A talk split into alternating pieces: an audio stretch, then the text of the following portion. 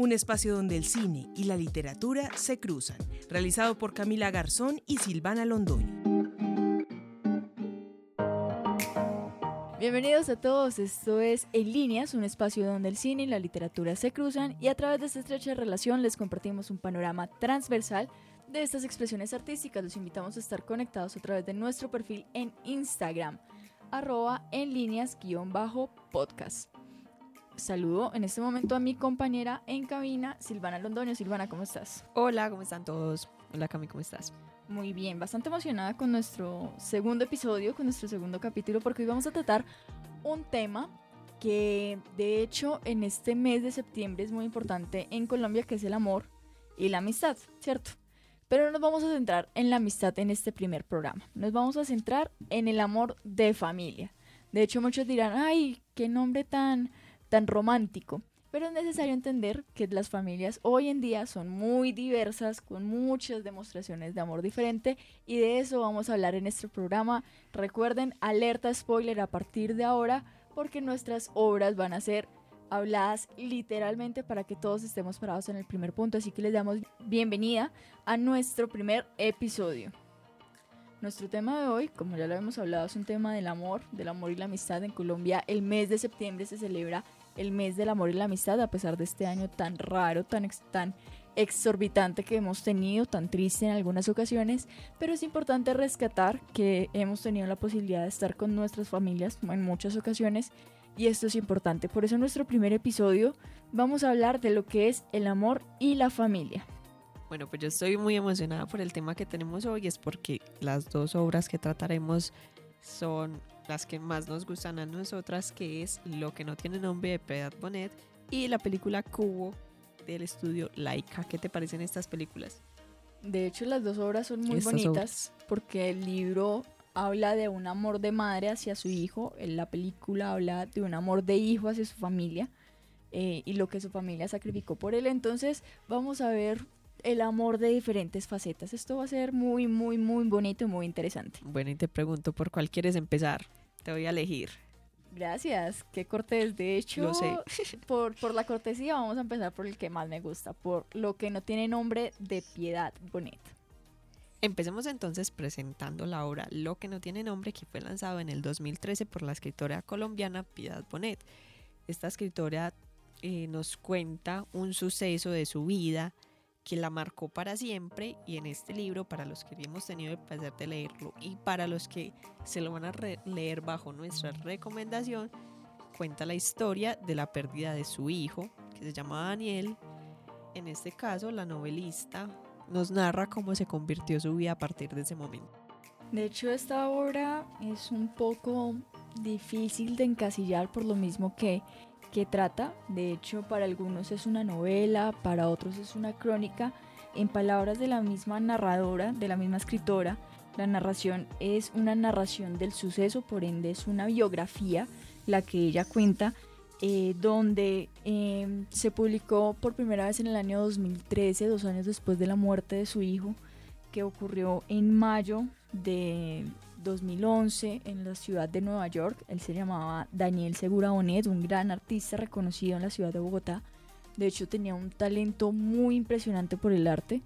Eh, fue profesor en la Universidad de los Andes también. Este joven pues falleció en circunstancias bastante tristes y esta narrativa pues nos lleva eh, en un juego del tiempo del presente de su obra de la escritora con su pasado y su vida familiar antes de, este accidente, eh, pues, y también eh, nos plantea todo lo que es eh, su vida y su reconstrucción familiar después de la pérdida de un hijo, porque muchos, y para la psicología está claro que la pérdida de un hijo por parte de un padre en muchas ocasiones es muy fuerte, demasiado fuerte por el hecho de que no es el ciclo natural de la vida, el ciclo natural es que primero se vayan los mayores, después se van los menores y cuando ocurre un accidente, una situación bastante fuerte, pongámoslo en palabras, un suicidio, un accidente o cualquier otra de esas circunstancias, pues romper el ciclo de la vida lleva a procesos de cierre bastantes eh, fuertes. Y es aquí donde pues ella nos cuenta la historia de cómo eh, fue llegar a Nueva York, recoger sus cosas, y pues reestructurar su familia después de esta pérdida. Eh, yo creo que aquí podemos contar un poco de lo que es el libro. Él empieza contando cómo llega a Nueva York con su esposo, eh, con las maletas vacías, cómo llegan a este edificio tan característico de una estructura neoyorquina y pues allí recogen las cosas de su hijo, era intentando eh, pensar cómo fue sus últimos momentos. Daniel eh, falleció producto de un suicidio por una situación psicológica que estaba pasando eh, y ella intenta reconstruir cómo fueron sus últimos momentos, porque ve que está el celular, sus papeles, sus llaves, encuentra todo muy intacto. Y ella intenta descifrarlo.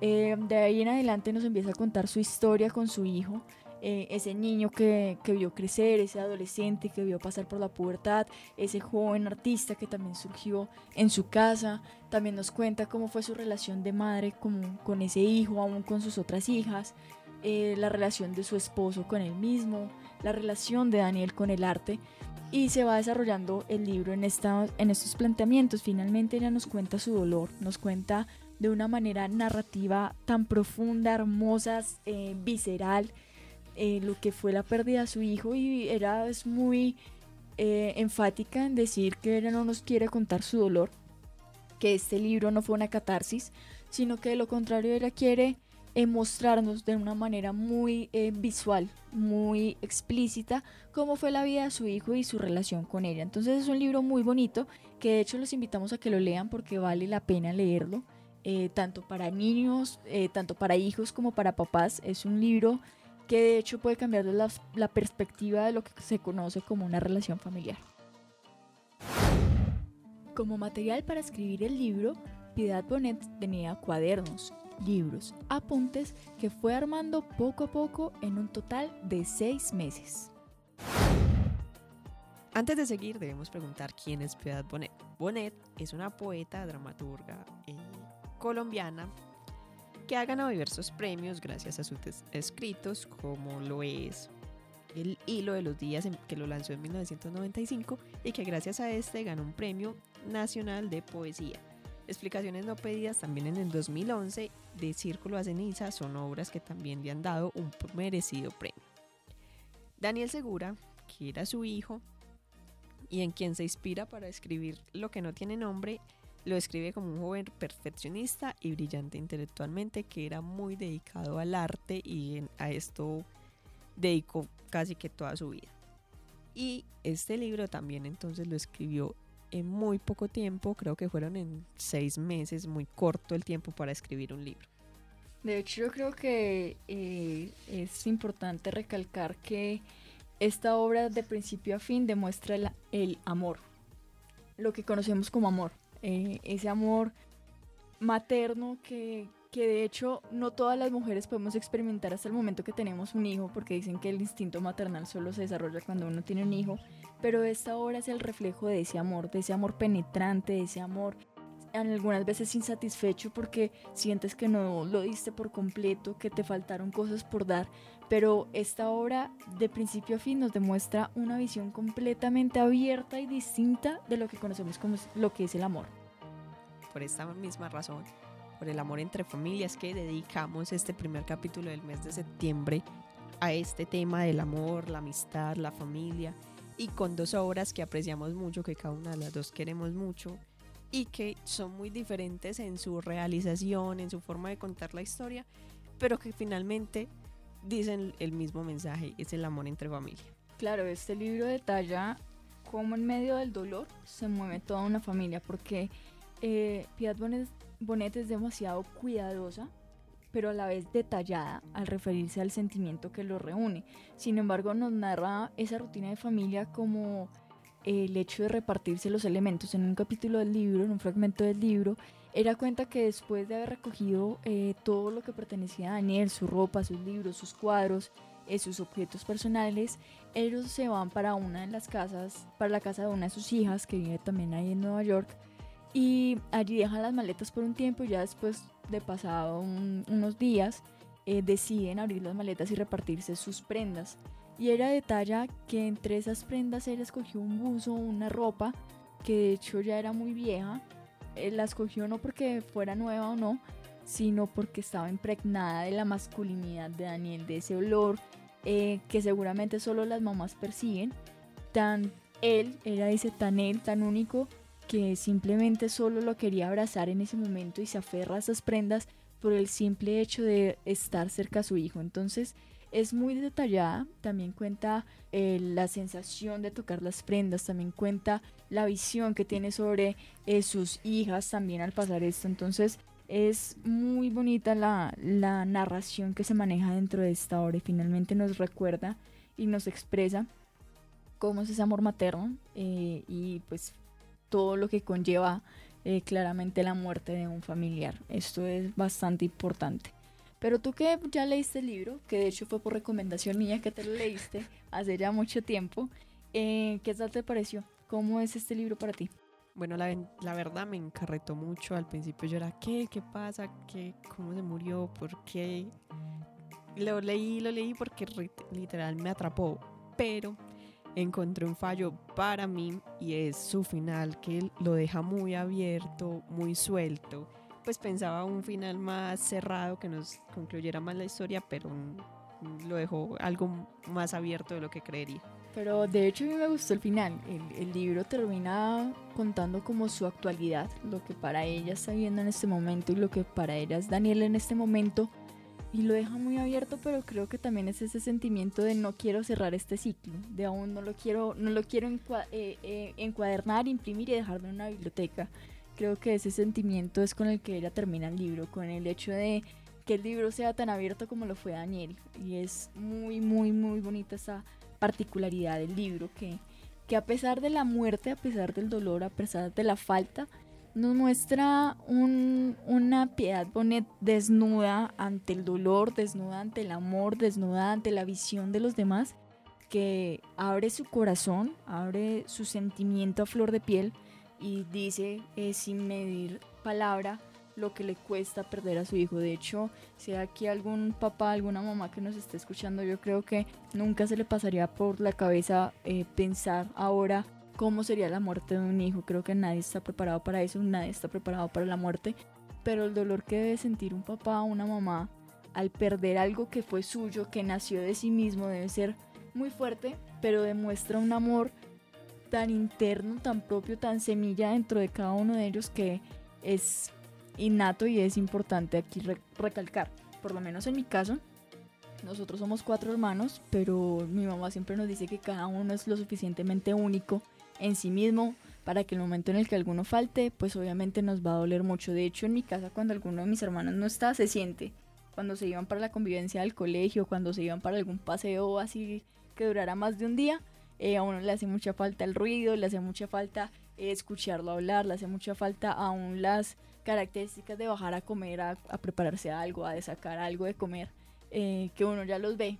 Yo diría que aún uno como hermano enfrentarse a una realidad como esa debe ser muy fuerte. Total, yo no creo ni imaginarme eso. Bueno, y ahora, ¿qué te parece si entramos entonces al tema de la película? Siento haberte quitado esa pasión que tenías por tu libro, pero debemos seguir el tema de la película y aquí es donde me van a sentir emocionada a mí porque vamos a hablar de una de mis películas favoritas que se llama Cubo y la búsqueda del samurái. Pero deberíamos contarles por qué esta película entra en este tema y de la familia que estamos tocando hoy quería decirles que es por la historia que tiene esta película. ¿Tú qué crees, Cami? Claro, esta película muestra la, el amor de familia desde otro punto de vista, muestra el amor de familia desde... Incluso desde otra cultura, porque esta película es, eh, para los que ya se la han visto y para los que no, ocurre en Japón. Es una, es una narración bastante curiosa, más porque tiene elementos muy característicos de esta cultura, como el simple hecho de sus ancestros, de la importancia de sus ancestros. Y pues cabe recalcar que esta obra está realizada por un estudio que Silvana ama y adora con todo su corazón. Bueno, los amo porque, bueno, el estudio al que se refiere el Kami es Laika, un estudio que se dedica literalmente al stop motion y ya perfeccionaron esta técnica al punto que es la favorita o el estudio favorito de muchos, no creo ser la única. Y es que cada vez que lanzan una película no decepcionan y en este caso no lo hicieron y la lanzan en el 2016. De hecho, es una de las insignias de esta, de esta productora, esta película, porque Cubo eh, fue una o ha sido una de las películas que más ha sacado a flote lo que ha sido Laika. Ya había tenido unas producciones un poco más poco reconocidas, pero Cubo fue una de las que fragmentó esta, esta historia. Además tiene elementos muy conocidos para la cultura japonesa que nosotros no tenemos claros, por lo menos el instrumento que utiliza Cubo. Bueno, el instrumento que utiliza Cubo se llama el shamisen, que se pronuncia así, los que lo conocen y no se pronuncia así, es, luego me corregirán. Es un instrumento de cuerdas japonés y es con el que Kubo, el personaje principal, eh, mueve sus figuras de origami. Para pararnos todos con el mismo concepto, desde el mismo punto de partida, contémosles un poco de lo que es la historia de Kubo, eh, que es un niño, Kubo es el nombre de un niño, y contémosles más o menos de qué trata la película a nuestros oyentes. Bueno, ¿qué es Kubo? Kubo es un personaje, un niño más o menos de 10 años, eh, vive en una población o a las afueras de una población japonesa, vive con su madre. Esta película tiene un poco de magia en su interior, o literalmente tiene magia, y es porque la madre en un momento tuvo que pelear con su papá, que es un rey, se llama el Rey Luna, un personaje mágico, pero este personaje tiene como cierta eh, pelea con la naturaleza o con la humanidad y es que quieren que quiere que todos vean igual que él y él es una persona, un personaje ciego, pero él dice que él lo ve todo. En teoría la mamá es bruja, como para que aquí les ponemos, en teoría la mamá es bruja. Sí, entonces la madre solamente está despierta por la noche y Cubo debe estar con su mamá cuidándola por la noche cuando ella despierta. El resto del día es casi... Tiene poquitos momentos de lucidez. Eso, el resto del día es un personaje totalmente diferente. Kubo en el día se dedica a ir al pueblo, que es cerca a su casa, y allí se dedica a contar historias con el chamisen, pues toca el chamisen y sus personajes eh, toman vida con este sonido. A partir de allí surge una. Él siempre se debe esconder en la noche, escondiéndose al rey Luna, que es su abuelo y el cual lo quiere dejar ciego, ya que Kubo, muy joven, perdió un ojo gracias a su abuelo. Eso es una historia súper interesante. De venganza. Sí, es, es una emoción que ni siquiera sé por dónde contarles. No sé ni por dónde empezar para contarles esta increíble historia. Pero entonces contémosles por qué el nombre incluye un samurái. ¿Dónde entra el samurái en esta historia? El samurái empieza la alerta spoiler muy grande. Era su padre, que era un guerrero que tuvo que pelear o lo mandaron a pelear con la mamá, pero ellos al final se enamoraron y tuvieron a Cubo y por eso es que su abuelo no lo quiere. Iban a pelear en contra. Sí. Que iba a pelear contra la mamá. Y ahí se conocieron y se enamoraron. Y pues de ahí salió Cubo y de ahí se sigue desarrollando la historia. Finalmente Cubo los encuentra el samurái. ¿Qué pasó ahí? Cubo encuentra al samurái que era un escarabajo. Sus hermanas, las tías de Cubo les hicieron esa maldición y lo volvieron un escarabajo y Cubo no sabía y el escarabajo perdió la memoria cuando lo convirtieron pues en este personaje y ya la fue recuperando y se dio cuenta que él era el samurái y los llevaron como a poder recuperar todas las piezas de la armadura que era para Cubo, que eso también es otra historia aparte, y poder enfrentar al Rey Luna. Es que está, por eso toca así como por pedacitos, porque sí, es mucho, hay demasiado que nos demuestran el amor desde diferentes facetas. Primero, vemos el amor de hijo de Cuba hacia su madre, eh, todo el tiempo cuidándola, todo el tiempo en la faceta de protegerla, porque él la protegía. Eh, en las noches vemos la faceta de la mamá en esos pequeños momentos de lucidez de protegerlo a él, porque recordaba obviamente. Y de, él protegerla a ella. Exacto, de la protección mutua. También vemos el, reflejo del amor de él hacia su padre, la búsqueda que él tiene sobre su papá porque sabe que sí, fue un samurái, pero, pero que hay algo más. Él en ese mismo anhelo busca encontrar a su papá. De hecho, muchos de los, pues el personaje que siempre hacía origami era un samurái, siempre lo perseguía a todas partes un personaje de origami. Entonces ahí se refleja muchísimo ese inconsciente de su papá, puede que no lo haya conocido, pero siempre se reflejó ese inconsciente de su papá. También vemos eh, una faceta de, odio, de desamor, de, fractura familiar en lo que es la relación de la mamá con la familia de ella. Porque ella siempre peleó con sus hermanas eh, contra los humanos, porque la pelea siempre fue de esas tres brujas, de ese trío de brujas contra los humanos, eh, ayudando a su papá, pero al Rey Luna. Pero cuando ya se termina enamorando del samurái, cambia completamente su vida, su visión del mundo y termina luchando por los, por los humanos y es otra faceta completamente del amor. Sí, porque su familia lo vio esto como una traición, como que ya te fuiste de nuestra familia solamente por estar con el samurái que era el que te queríamos mandarte a matar, por decirlo así. Y, y, pues se ve la faceta de la ruptura completamente, de hecho sus hermanas quieren matarla, eh, lo logran, perdón, alerta spoiler, lo logran. Eh, y también terminan matando al samurái cuando volvió a recobrar su memoria. Lo siento, alerta spoiler, también mataron al samurái. Eh, pero, pero en ese deseo también se ve la fractura de la familia. Cómo una familia puede actuar en venganza eh, al momento de sentirse la traición. Pero entra otra faceta más adelante en la que el rey Luna vuelve a ser humano, eh, se convierte en un anciano que perdió la memoria y el mismo pueblo donde vivía Cubo es el que le recuerda a él, no, tú eres un hombre bondadoso, tú le das a los niños monedas, tú nos regalas cositas, o sea, le lo cambiaron totalmente.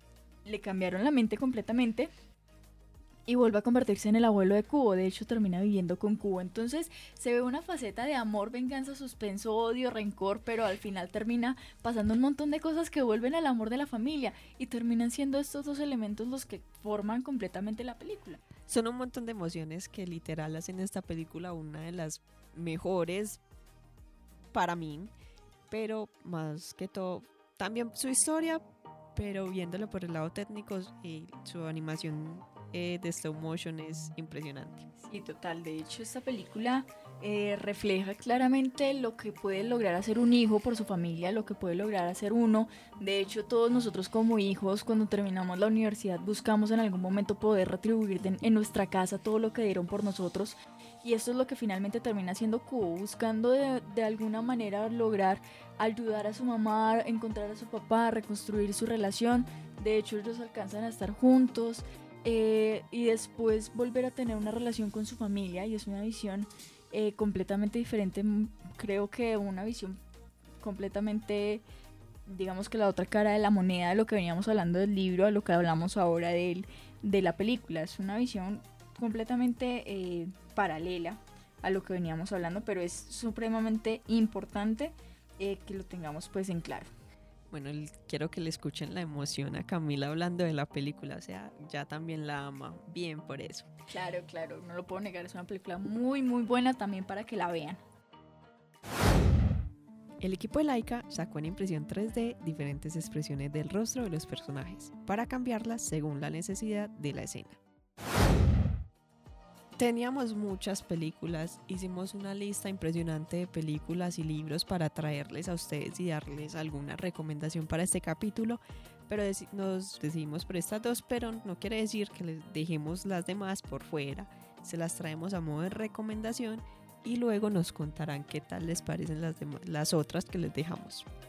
Estas películas son entonces Grandes Héroes, que es una película también animada que te mueve cada fibra, pues conmigo lo hizo. Lloró. Lloré como una niña chiquita. Pero es porque son esas películas que te hacen sentir la emoción, así sean animadas. También vemos entonces a Mulan, que es una de las películas favoritas de Cami. Total. que es otra historia de amor entre una familia también. De sacrificio. Que nos cuentan el, el sacrificio que tuvo que vivir Mulan para que su padre no tuviera que ir a la guerra. También películas animadas tenemos al Rey León, tenemos a Coco, tenemos a Valiente, eh, muchas otras más que nos muestran la faceta de la familia en formas diferentes. Recordemos que hoy las familias son completamente diferentes, diversas, extrañas, grandes, pequeñas, chiquitas, de todos los colores y pues finalmente eh, esto también se ve reflejado en las películas. Otra de las recomendaciones que tenemos, claro que Mulan es mi favorita, pues tenemos películas un poco más, eh, digamos que realistas, ¿cierto? Por lo menos tenemos una que se llama Tan fuerte, tan cerca, es una película interpretada por Tom Hanks, por Sandra Bullock y por Thomas Hunt. Eh, es una película que trata la historia de una familia que perdió a su papá en el ataque el 11 de septiembre.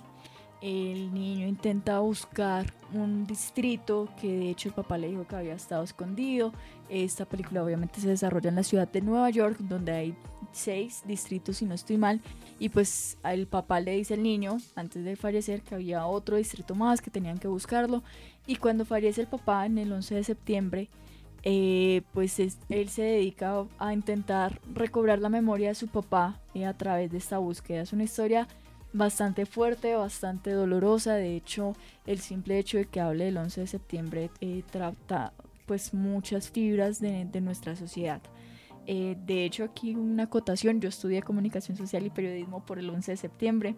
Esta será una historia que contaré más adelante, pero por eso me gusta tanto esta película. Es una película que, que nos va a hacer llorar, además tiene actores, actores supremamente importantes. También tenemos otra película que se llama Quédate conmigo o Step Mom. Es una película interpretada por Julia Roberts y por Susan Sarandon. Es una película que trata de una familia cuya mamá, cuyos papás primeramente eh, se divorciaron. Eh, la mamá empieza a sufrir de cáncer y se empieza a desarrollar toda esta historia eh, en esa relación de familia, más porque el papá terminó pues con una novia y con esta novia es que se va a terminar casando. Entonces, al principio la mamá odia mucho esta situación de que haya otra persona cuidando a sus hijos, pero al final ella termina entrenando a esta nueva mujer para que se convierta en la mamá adecuada de sus hijos. Entonces es una historia que muchos dirán, ¿cómo así? ¿Cómo es esto posible?